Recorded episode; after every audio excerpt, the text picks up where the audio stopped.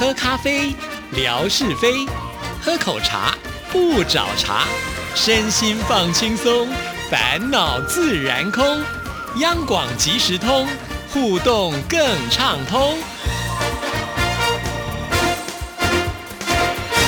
亲爱的听众朋友，大家好，欢迎收听今天的央广即时通，我是谭志毅。在今天的节目里呢，要跟听众朋友来回信哈。先来看的这封信件呢，就是我们美霞在三月二十一号所写来的。亲爱的志毅姐，您好，谢谢志毅姐回复我的信件，真的非常的开心。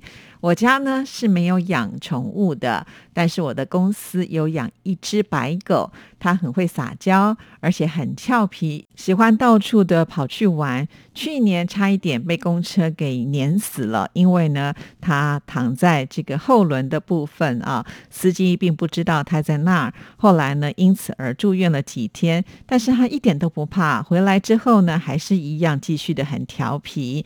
那志一姐养的乌龟以后会不会？很大呢，好，这就是这次美霞所写来的这个信件提到了有关于宠物的部分。可能在上上礼拜的时候，志毅好像也有跟听众朋友聊到有关于宠物的这一件事情啊。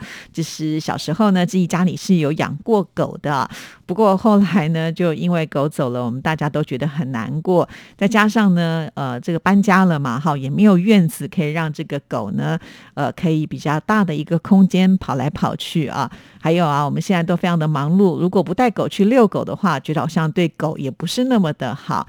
所以虽然我喜欢狗，但是呢，最后我觉得还是不适合来养狗啊。那我也不喜欢养宠物，主要的原因就是我觉得养宠物你就要投注很多的心血去照照顾他。因此从小呢，我有意没意的时候就会跟 QQ 说，就是我们家的女儿跟他讲说，我们家不养宠物的哈啊，就很想在他很小的时候呢，就断了他想要养这。些小动物的一个念头，但是啊，没有办法哈，就是他好像一直以来都蛮喜欢小动物的。他曾经问过我说，可不可以养小白兔？因为小白兔呢，它不会叫哈，所以呢，应该比较安静。我说不行，因为小白兔很臭。这可不是我随便乱说的哦，就是因为呢，我记得，呃，谭二姐啊，她的儿子呢曾经养过，就是他们小时候养过兔子啊。那个兔子长在后阳台，就好就发现哇，后阳台真的有那个兔子便便的味道啊。再加上呢，呃，听说兔子好像不能够随便洗澡，我也不知道了哈。那后来本来是迷你兔，就养的很大很大一只，还把后阳台的纱门呢都给咬破了啊。我就觉得哎，这样子不太好。虽然它不会吵，不会闹。啊，但是呢，它的一些行为还有它的气味啊，也会让我们不舒服啊。所以我对小白兔虽然觉得它长得很可爱，但是一点兴趣都没有啊。那后来呢，QQ 也有想说，是不是可以养个天竺鼠什么之类的？我也说不行，我也呃不太喜欢就是鼠类的小动物啊。那后来有一次，他的同学送了他一只地图龟啊。原本呢是要送巴西龟的，但是听说巴西龟比较热门，所以他们去宠物店的时候呢，并没有买到，所以就买到了一只这个地图龟，而且呢还帮他买了一个地图龟的家，哈，就是一个小盆子。然后 QQ 就呃跟我说怎么办？同学已经送给我了，我不能不把它带回来啊。当天他真的就不敢带回来啊，他就只敢放在学校里面。那可是呢，所有的同学看到以后都觉得好可爱哦。然后你一句我一句的，甚至呢希望把它当做班宠啊，大家一起来养。但是学校老师哪会答应你们呢？对不对？因 为学校又不是动物园哈，所以没办法，最后他只好还是把这只龟给带回来了。那带回来之后呢，我们也就想说，反正乌龟不会吵，不会闹哈，也不需要去遛，所以呢就放着养。那都到了。这个宠物店去买一些饲料，刚刚开始的时候他还不太吃哈，可能因为环境很陌生。那过了几天开始呢，呃，才开始吃这个饲料。那后来呢，没有过多久啊，我们家这个龟好奇怪啊，就会长了全身像是发霉一样的毛，白色的毛。那我们在想是不是生病了，就上网去查。那有些人就说啊，这是什么水霉病啦，什么之类的哈。那我想说，还是拿到宠物店去问一下嘛，毕竟呢，他们都是专业的人。一问之下呢，他们说可能是。我们家的水质不够好啊。这个时候我才说哈，乌龟不是应该是生命力很强的啊，一定要给它多干净的水吗？后来他跟我说，必须要买一些器材啊，包括这个水的过滤器啦，还要买水里面的一些呃，就是适合让这个乌龟在里面生长的营养剂啦。还有什么钙啊，一大堆的东西啊，就是呃，让这个乌龟有一个比较好的环境。那既然要养啦，我们也只好呢就花钱。虽然觉得有点不舍哈，因为当天呢我就花了 将近七八千块的新台币啊。那除此之外呢，他还跟我说啊，我们家的小龟会生病，有可能是因为只有一只很孤单，所以他就建议我还是要再买一只来帮他当伴啊。毕竟呢，我也不想让这只小龟呢就变忧郁啊，所以我们就挑了一只跟它比较接近大小的，稍微比它小一点点的啊。因为它是第二只来我们家的，所以呢，我们就叫它呃小兔哈。这个小兔的有 one two 的。意思就是第二只嘛，好，再加上它的背很凸，所以我们叫它小秃哈。那就来到我们家了，养着养着呢，我就发现，哎，好像呢，它们越来越大了。原来同学送的小盆子也不够了，所以我又再去买了新的家，买了新的家又要买晒台啊，所以呢，我的设备不断的在增加。呃，养着养着呢，突然。在去年的夏天的时候吧，就是六七月的时候，呃，他们突然生病了，两只都不吃不喝，而且呢，那个嘴张得大大的。后来我就上网去查，可能是呃生病了，得了肺炎呢。那后来怎么办呢？我又拿回去了这个呃，就是宠物店去给这些专家看，他们建议我还是要去看兽医啊。在那个当下呢，其实刚好是疫情最严重的时候，哈，在台北那个时候比较严重。其实那个时候很不想出门哈，但是没有办法，因为小龟生病了嘛，再不带他去看医生，我也担心他会有危险啊，所以还是呃冒着风险呢，带着他呃就到这个去找这个兽。医院，后来我才发现，其实要专门看爬虫类的。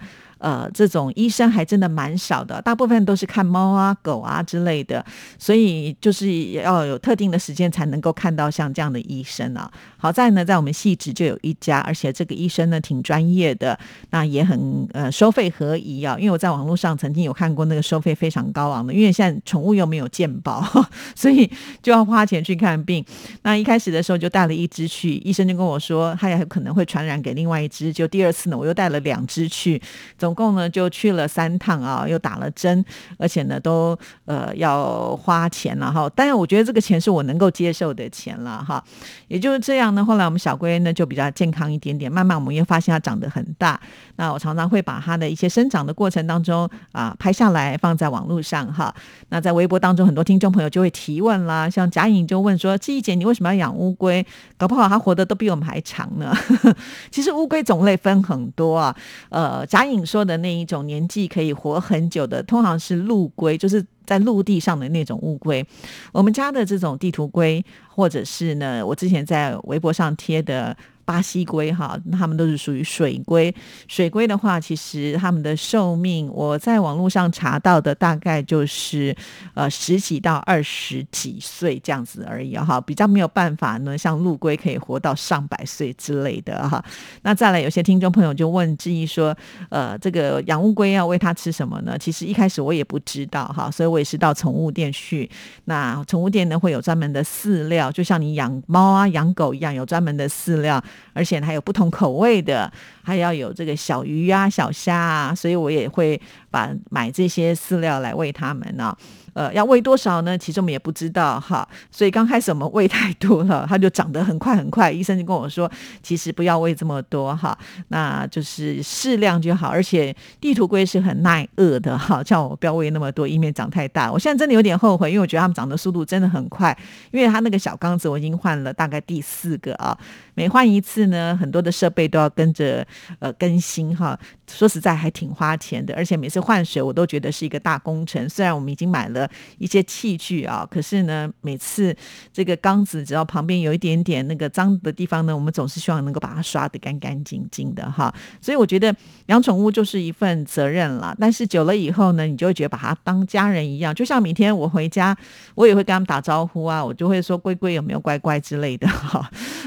我只是听起来是不是觉得很夸张？因为呃，狗狗呢会。跑过来跟你摇摇尾巴哦，但是呢，乌龟的这个反应通常就是听到主人回来来的时候，他本来在晒台上就会扑通的跳到水里面去哈。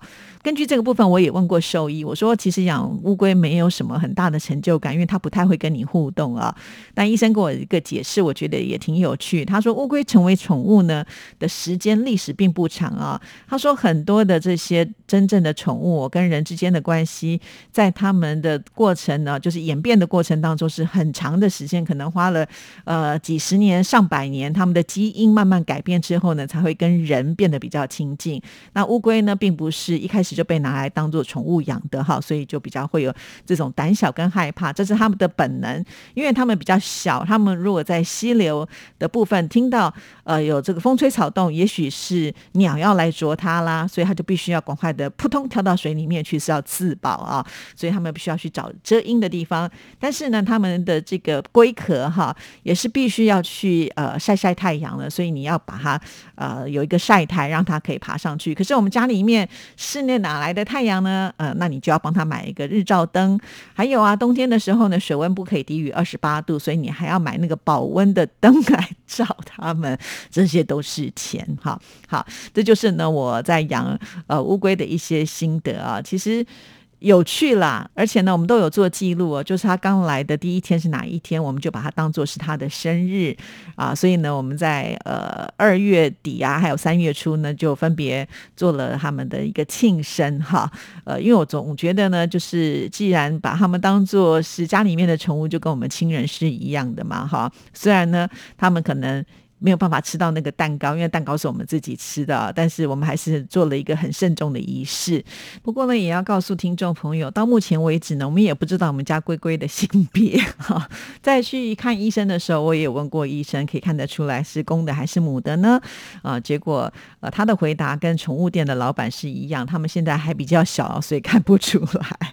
所以到底他们是哥俩好，还是姐妹呢？还是一公一母？我们也不知道啊啊，反正呢，就是。呃，养着养着，终究有一天也许会知道吧，哈，好吧，这就是呢，目前我们家就是宠物在这个饲养的过程当中的一些状况。如果听众朋友有兴趣，也许在未来我还是可以跟大家来分享我的经验呢。那有关于我们家小龟的点点滴滴，其实呢，呃，如果你有关注志毅的微博，你也会看得到。哈，如果对于养乌龟有兴趣的朋友们，我们也是可以来交流一下的。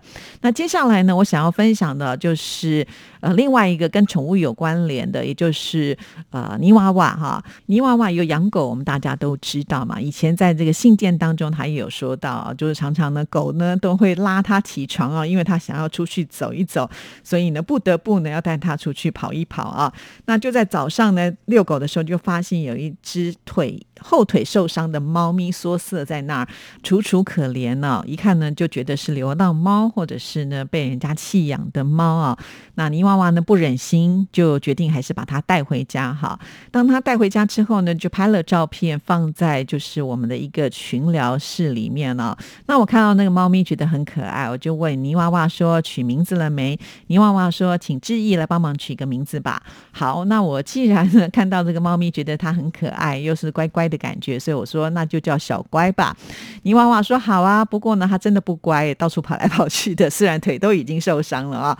那在泥娃娃跟啊家人的爱心。照顾之下，我们看到了他真的有了很大的一个转变啊！从原本那个可怜兮兮的感觉，突然之间呢，有了主人的爱啊，就有容光焕发。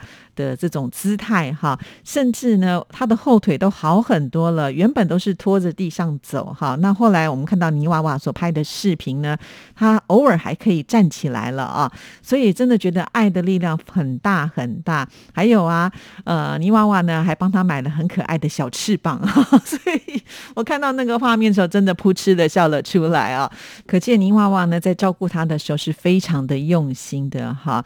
所以我也希望泥娃娃呢继。续的来帮我们拍他的成长记录，放在我们的微博上啊。呃，我觉得这样样子会有个好处，就是因为微博它本来就有时间性，然后又因为有图文嘛，因此在未来也可以做一些对照，就可以很明显的看到它呃这个成长的过程啊。好啦，当然我想不只是泥娃娃，收音机旁应该有很多的听众朋友家里面都有养宠物，不妨呢我们都可以拍一些视频啦，或者是拍一些照片呐，呃，大家呢都可以把它汇集在这里，也许我们就可以开一个新的话题，就是我家的宠物之类的啊。期待这个我家的宠物也能够越来越热闹。好啦，今天节目时间到，就聊到这里，祝福大家，下次见，拜拜。